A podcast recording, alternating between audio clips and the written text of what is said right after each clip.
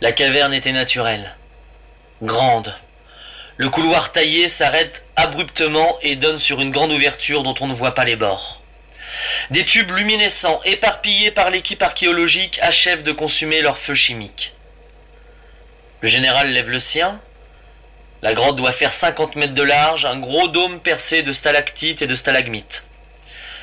Les roches sont recouvertes de mousse brune et des racines violacées, plus petites, mais semblables à celles qui ont déclenché la décharge d'électricité statique à l'entrée. Pas de faune apparente. C'était silencieux et froid, ordinaire d'obscurité.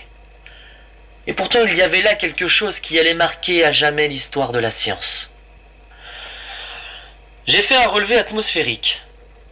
22% d'oxygène présent dans l'air.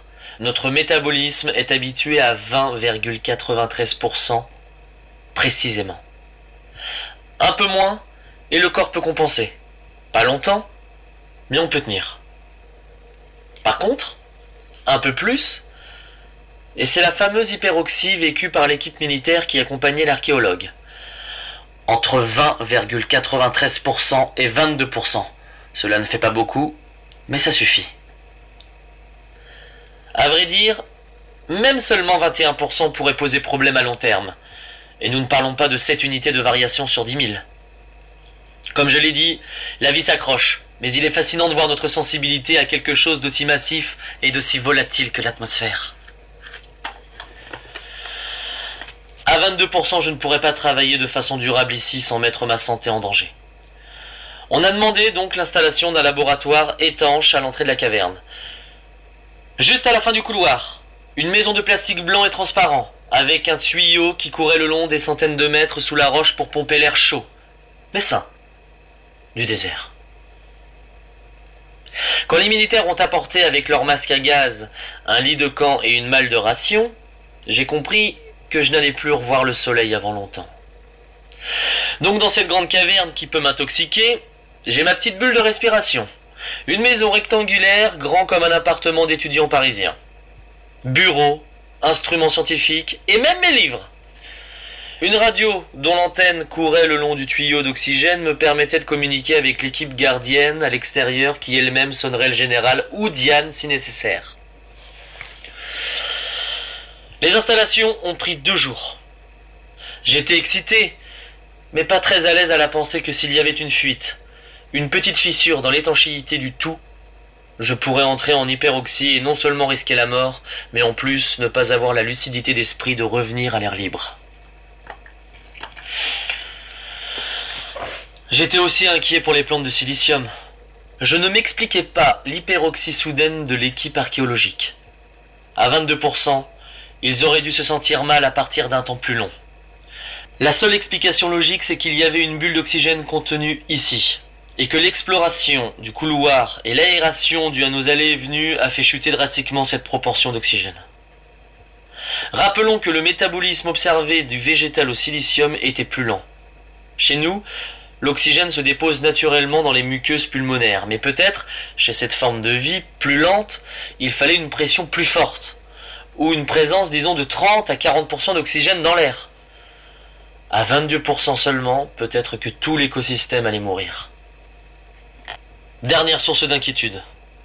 Le général. Dès qu'on retournait côté désert, son téléphone sonnait.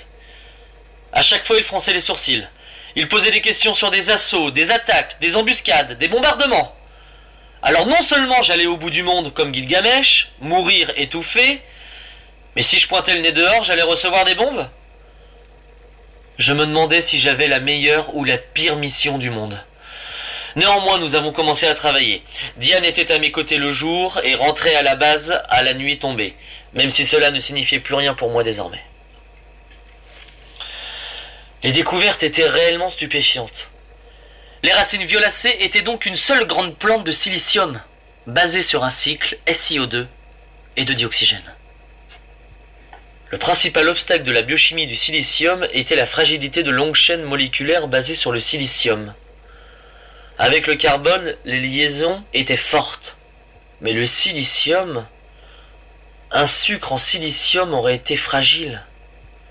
La solution nous est apparue immédiatement.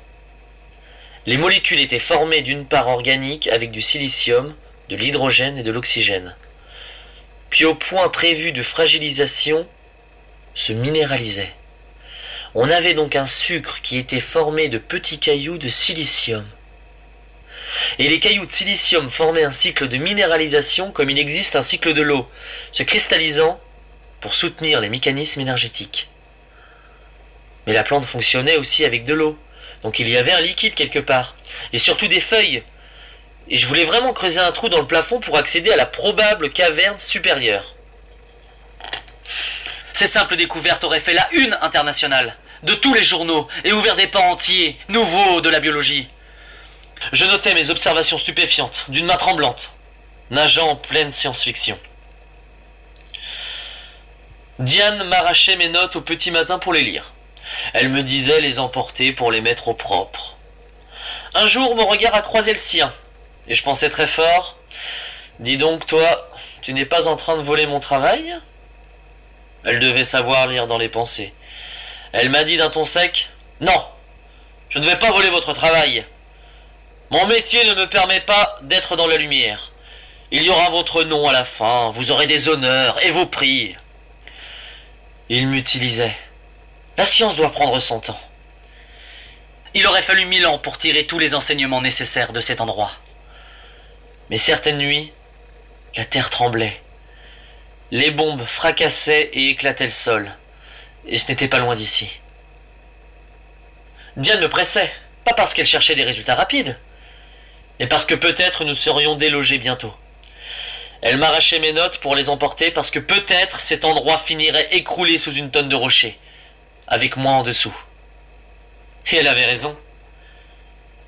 Il est arrivé quelque chose de terrible.